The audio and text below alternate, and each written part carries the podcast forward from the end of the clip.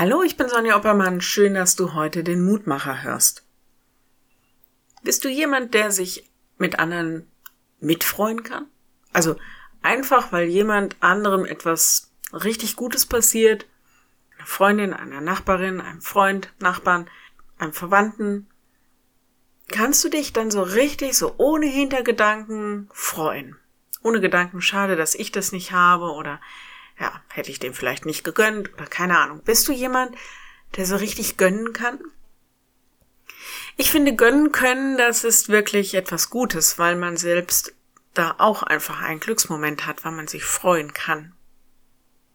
Da ist diese Frau, hat gefühlt ewig gehofft und gebetet, auch schwanger zu werden, ein Kind, das ihre nennen zu können.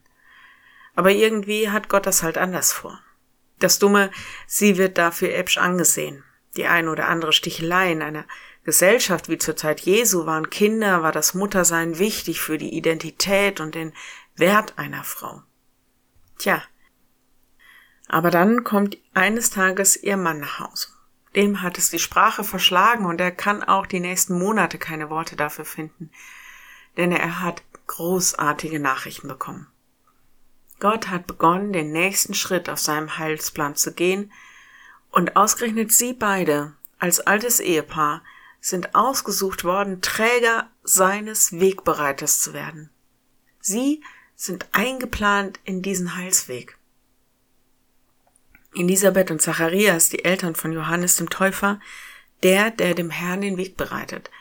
Und von ihr heißt es heute im Lehrtext, Elisabeths Nachbarn und Verwandte hörten, dass der Herr große Barmherzigkeit an ihr getan hat, freuten sich sehr.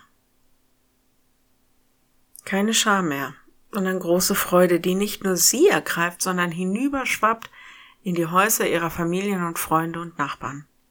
Gott ist am Werk. Er zeigt sich barmherzig. Wenn du magst, dann bete doch noch mit mir. Lieber Herr, danke für alle Zeichen deiner Barmherzigkeit. Wir sind so oft mutlos oder hoffnungslos. Und dann erzählen uns diese alten Texte von der wunderbaren Nachricht, dass du barmherzig bist und dass du uns liebst und dass du auf den Plan trittst und am Werk bist. Danke dafür. Hilf uns glauben, hilf uns hoffen, hilf uns lieben. Geh du mit durch diese Zeit und lass deine gute Nachricht unsere Perspektive sein. Amen. Morgen ein neuer Mutmacher. Bis dahin. Bleib behütet. Tschüss.